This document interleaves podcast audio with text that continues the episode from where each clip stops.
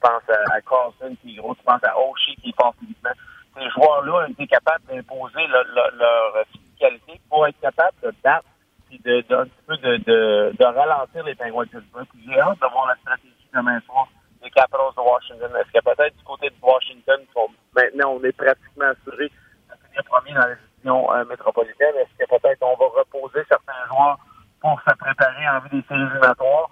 Euh, J'ai hâte de voir la stratégie que Todd Reardon va euh, inculquer à son équipe, mais pour moi, le Canadien, la stratégie d'avoir la même. On a vu hier, à un certain moment donné, que Chernak et Colburn ont frappé les Byron, les, les Domi, les, les joueurs qui sont pas nécessairement de la même grosseur, mais le Canadien n'a pas répliqué. Le Canadien n'est pas allé dans leur jeu.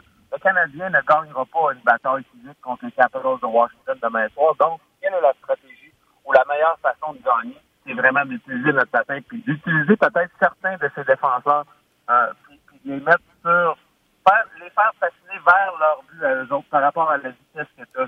J'ai aimé ce qu'on a fait hier.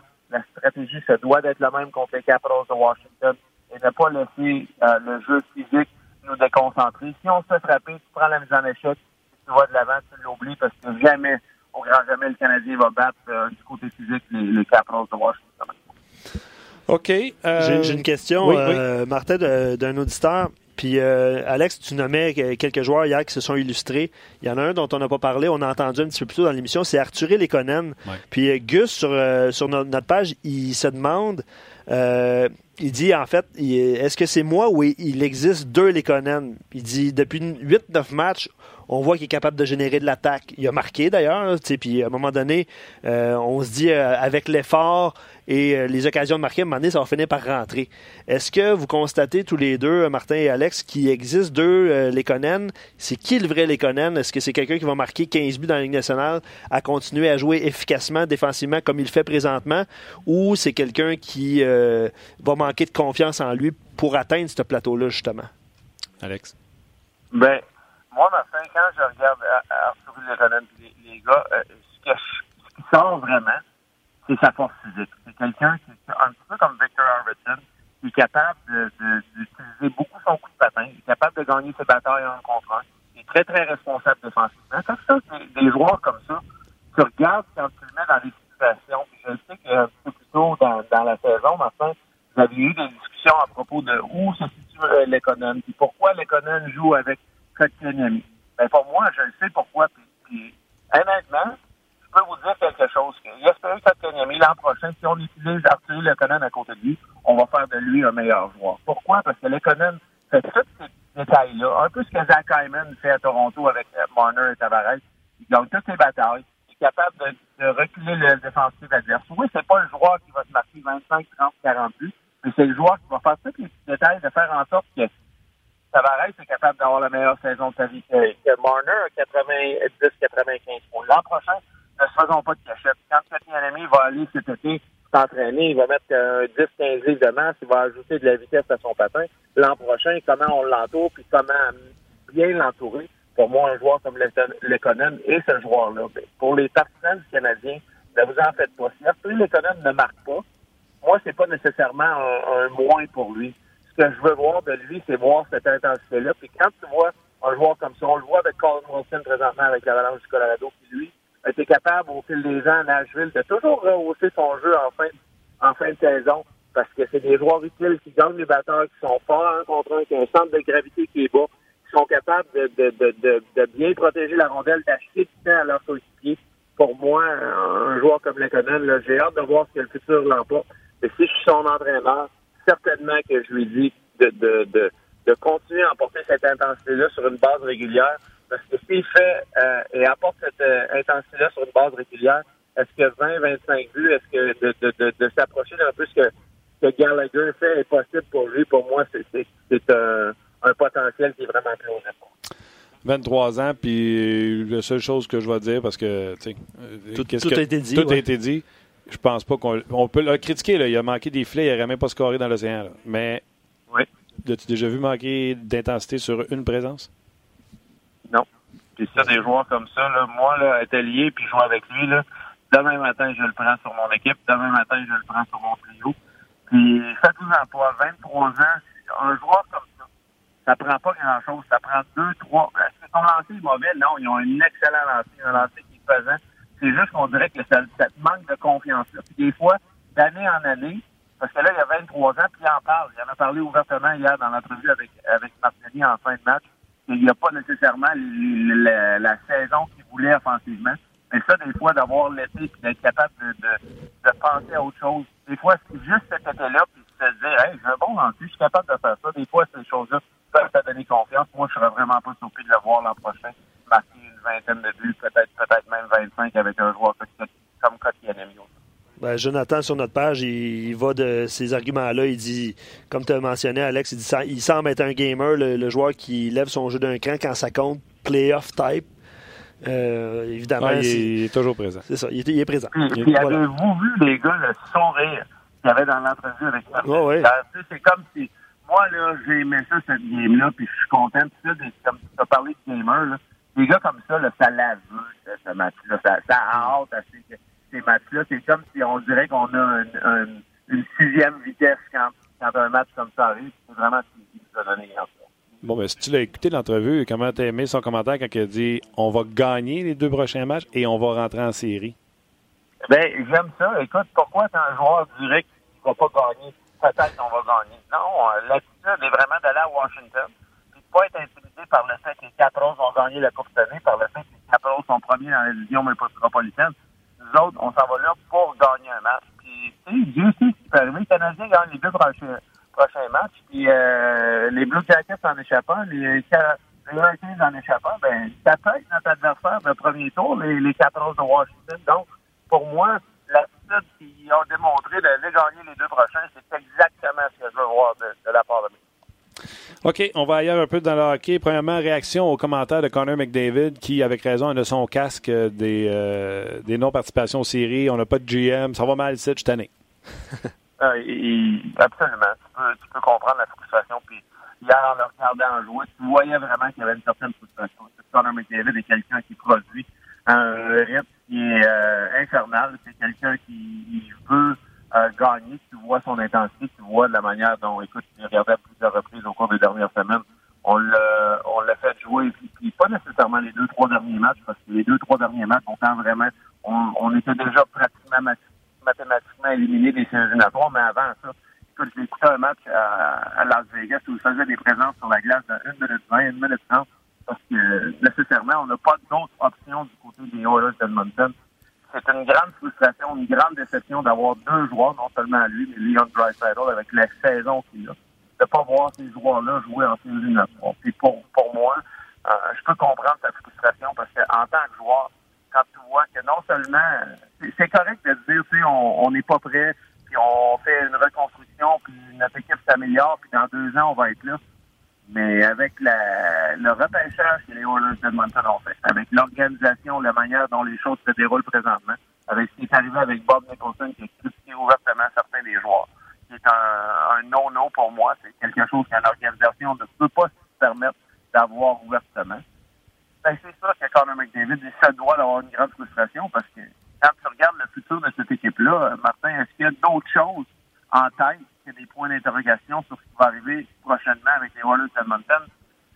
Pour moi, je suis obligé de te dire que j'ai bien hâte de voir quel va être le processus.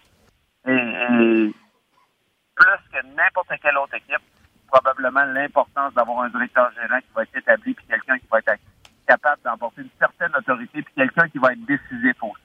Parce que le groupe de personnes qui est en place présentement, qui est en place pour les 10-12 dernières années, n'a pas bien fonctionné, n'a pas réussi, réussi son mandat de transitionner cette équipe-là vers une équipe qui pouvait gagner constamment, parce qu'après tous les choix de première ronde, j'en ai parlé un peu plus tôt euh, dans, dans ton émission cet hiver, euh, Martin, pense à ce que les Nordiques de Québec les fans des Nordiques ont dû endurer à la fin des années 80, début des années 90. Mais cette période de misère-là, malheureusement pour les partisans de Québec, n'a pas arrivé à Québec. Mais cette période de misère-là, de Owen Nolan, de Matt Sundin, de Eric Lindros, de, tous ces joueurs-là, ben, a permis à la balance du Colorado d'avoir le succès qu'il a eu à partir du milieu des années 90 aller jusqu'au milieu des années 2005 euh, par rapport à ce repêchage-là, par rapport à avoir transition côté des Oilers, c'était une transition de, de Yakupov, de Eberle, de Nugent Hopkins, de Taylor Hall où est cette équipe-là, puis même avec Connor McDavid, que je peux rentrer là-dedans, où est cette équipe-là? Ben, une équipe qui a besoin de reconstruction encore, puis une équipe qui a besoin, vraiment, mais vraiment besoin d'aide. Donc, euh, on peut, on ne peut que comprendre cette Euh, Colorado, je vais t'en parler parce que, bon, OK, il y a quatre points d'écart avec l'Arizona, mais les deux équipes ont deux matchs. je comprends que pour moi, c'est une technicalité. L'Avalanche va rentrer en série tout en ayant le premier choix des sénateurs qui pourrait être euh, Jack Hughes.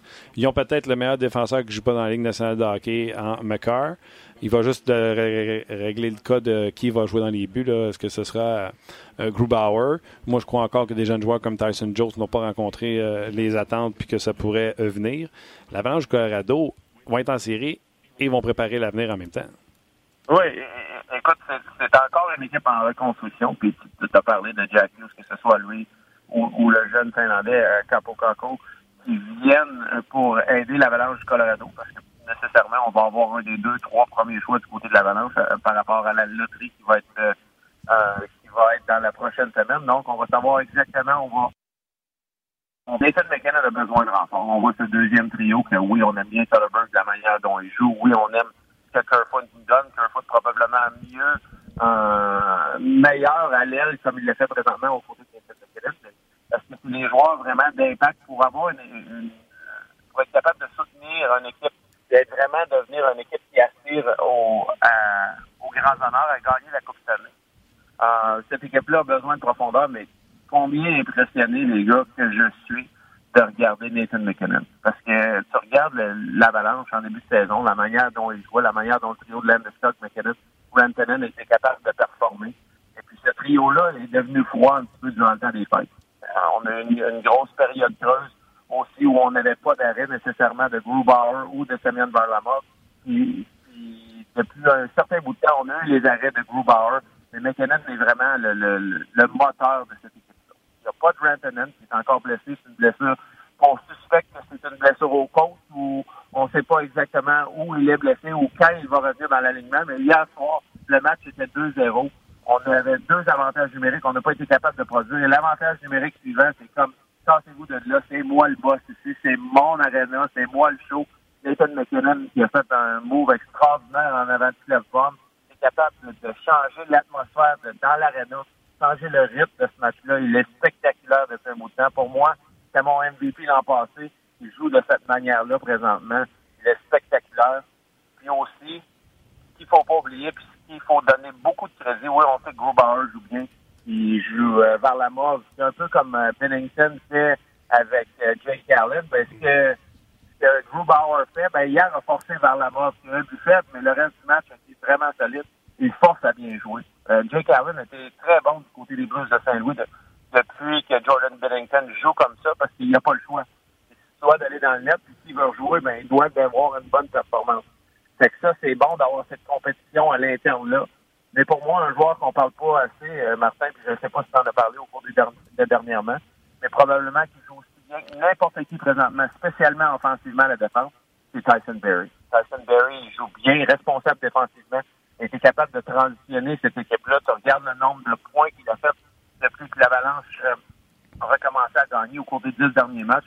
Pour moi, le Tyson Berry, je ne sais pas si c'est l'effet que Carl McCarr s'en vient, mais vraiment, il nous donne probablement son meilleur hockey qu'il a intéressant de voir la suite des choses pour eux. Puis l'autre équipe, c'est les Stars Dallas qui se sont euh, qui ont confirmé leur place en série.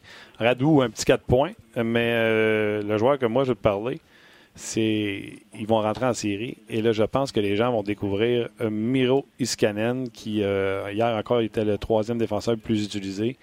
Je pense que ça va être un défenseur, pas un bon, un défenseur d'exception. Écoute, tu as absolument raison. Moi, un nom qui vient en tête, c'est pour, pour tes partisans qui l'ont peut-être pas vu jouer ou qui n'ont pas eu la chance de le voir jouer sur une base régulière cet hiver. Un nom qui vient en tête, moi, quand je vois Miro Heiskanen, c'est Scott Niedermayer. C'est quelqu'un qui patine, c'est quelqu'un qui est capable d'être physique, euh, est capable de, de, de, transitionner la rondelle offensivement par rapport à son coup de patin. Et écoute, il glisse sur la patinoire. Les spectaculaires, les 20 minutes ça a l'air facile de le voir jouer. Euh, du côté de Jim Montgomery, on n'a pas, eu peur, on n'a pas eu peur depuis le début de la saison de l'utiliser contre n'importe quel trio de l'autre côté. ça, vraiment, c'est ce qui a fait la différence pour moi dans cette équipe-là l'an passé. Parce qu'on a vu l'évolution d'Esther Lendell, qui est devenu un défenseur de deux premières paires sur la ligne nationale. C'est un vrai bon défenseur. je crois qu'il a été le deuxième défenseur le plus utilisé du côté des Stars de Dallas après Klinberg. Klinberg, on sait qu'il est bon offensivement. Il y a certaines lacunes défensivement, mais la paire de Lendo avec, euh, avec euh, ben là, tu été capable de transitionner. Puis tu as une deuxième paire, peu importe si tu joues avec Ice que ce soit qui, joue certains chiffres avec Klinberg, qui joue certains chiffres avec, avec Polak ou avec peu importe d'autres dans cet alignement-là, ben donne la liberté puis le, le, sentiment à l'entraîneur qu'on va être correct avec ce joueur-là sur la glace. Écoute, le défenseur de l'année l'an passé dans la Ligue finlandaise. Il fait 12 ans pas. Il va être un candidat au Trophée Norris dans les prochaines années dans la Ligue nationale. Comment bon, moi, je pense. On a pris ça en note. Niedermeyer, c'est euh, des grands patins, ça, euh, Alex. J'aime ça, des comparaisons. J'aime ça, un gars qui se mouille et qui nous donne des comparatifs. On aime ça. Écoute, on, est vraiment soigné du niveau de, de, talent, présentement, de jeunes talents dans la Ligue nationale, parce qu'on regarde juste du côté des défenseurs. On a parlé d'Aitken, là. Euh, Faites-vous en pas aussi que le, jeune à Buffalo, là, à 18 ans, ce qu'il fait. Puis, j'ai eu la chance de jouer avec Edmund, qui est un défenseur qui a gagné le trophée Norris à 18 ans. Puis, je peux vous dire que Rasmus Dahlin est une longueur d'avance. Ça ne veut pas dire qu'il va se développer de la même manière, mais c'est une grande longueur d'avance sur ce que Victor Edmund était à cet âge-là. Donc, le potentiel, est, il n'y a quasiment pas de limite. Est-ce qu'ils vont se développer, ces deux jeunes-là, de la manière dont on pense qu'ils sont capables de se développer? Si oui, regardez-les bien aller. Ils vont être spectaculaires pour très, mais très longtemps. Quand on se reparle la semaine prochaine, Canadien est en série? Ben, moi, je me croise les doigts oui, parce que peu importe euh, ce que les gens de la Ligue nationale ou ce que tout le monde pense, le Canadien est, une équipe un petit peu comme les Yankees de New York, de voir cette équipe-là en série. Pour moi, ce serait spectaculaire. Puis du hockey, comme on l'a vu hier, Canadien Lightning en première ronde, avec un Carey Price, moi, je peux vous dire une chose, que le Lightning, avec la vitesse du Canadien, peut-être que euh, je suis pas sûr que le Lightning souhaite avoir à, affronter un Carey Price sur match. D'accord avec toi. Moi, je veux voir cette série-là, puis je la donne pas en 4 au Lightning, c'est clair. All right, Oui, ça va être le fun. Puis c'est de voir si le Canadien est capable de le faire 4, 5, 6 fois pour essayer de remporter la série face au Lightning. Lightning auront certainement une mine de retour, mais c'est pas grave, le Canadien sera capable de donner une bonne bataille. Je l'espère, mais euh, non seulement Edmund, mais il y a un certain Vasilevski qui va avoir quelque chose à dire contre Carey Price. Il est, il est pas pire, lui, ça a l'air. All right, Alex, bien fait. On se rejoint la semaine prochaine. Ça fait plaisir. Bye bye. C'était Alex Tanguay.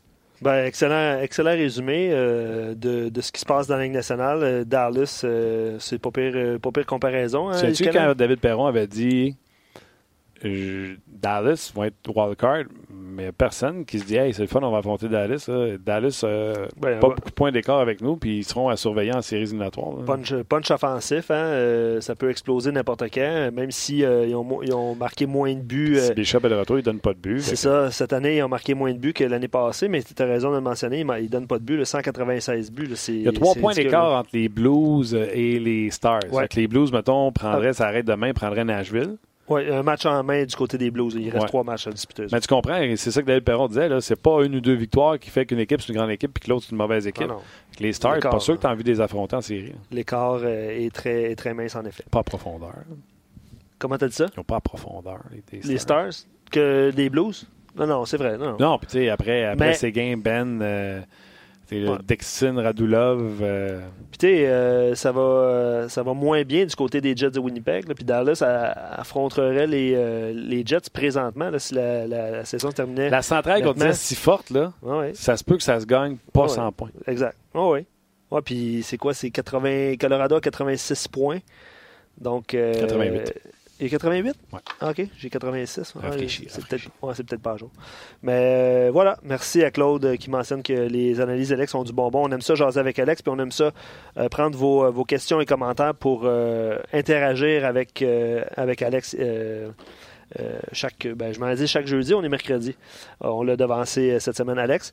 Demain, évidemment, jour de match. On peut dire que c'est le match de l'année pour, la centième fois. On va parler à Marc Denis qui va être en direct de Washington. Puis Craig Button va être avec nous demain. oh. Est-ce qu'on se fait un spécial. Bon, ce sera pas un spécial repêchage. c'est pas là qu'on fait cette émission-là, c'est plus tard? Ah, ben oui, plus tard. OK. Ben oui, ben oui. Je sais, sûr. plus tard. Voilà. merci, Martin. Merci beaucoup. Merci également à Tim à la mise en onde. Un gros merci à vous d'avoir été là. On se rejase demain pour une autre édition de On Jase.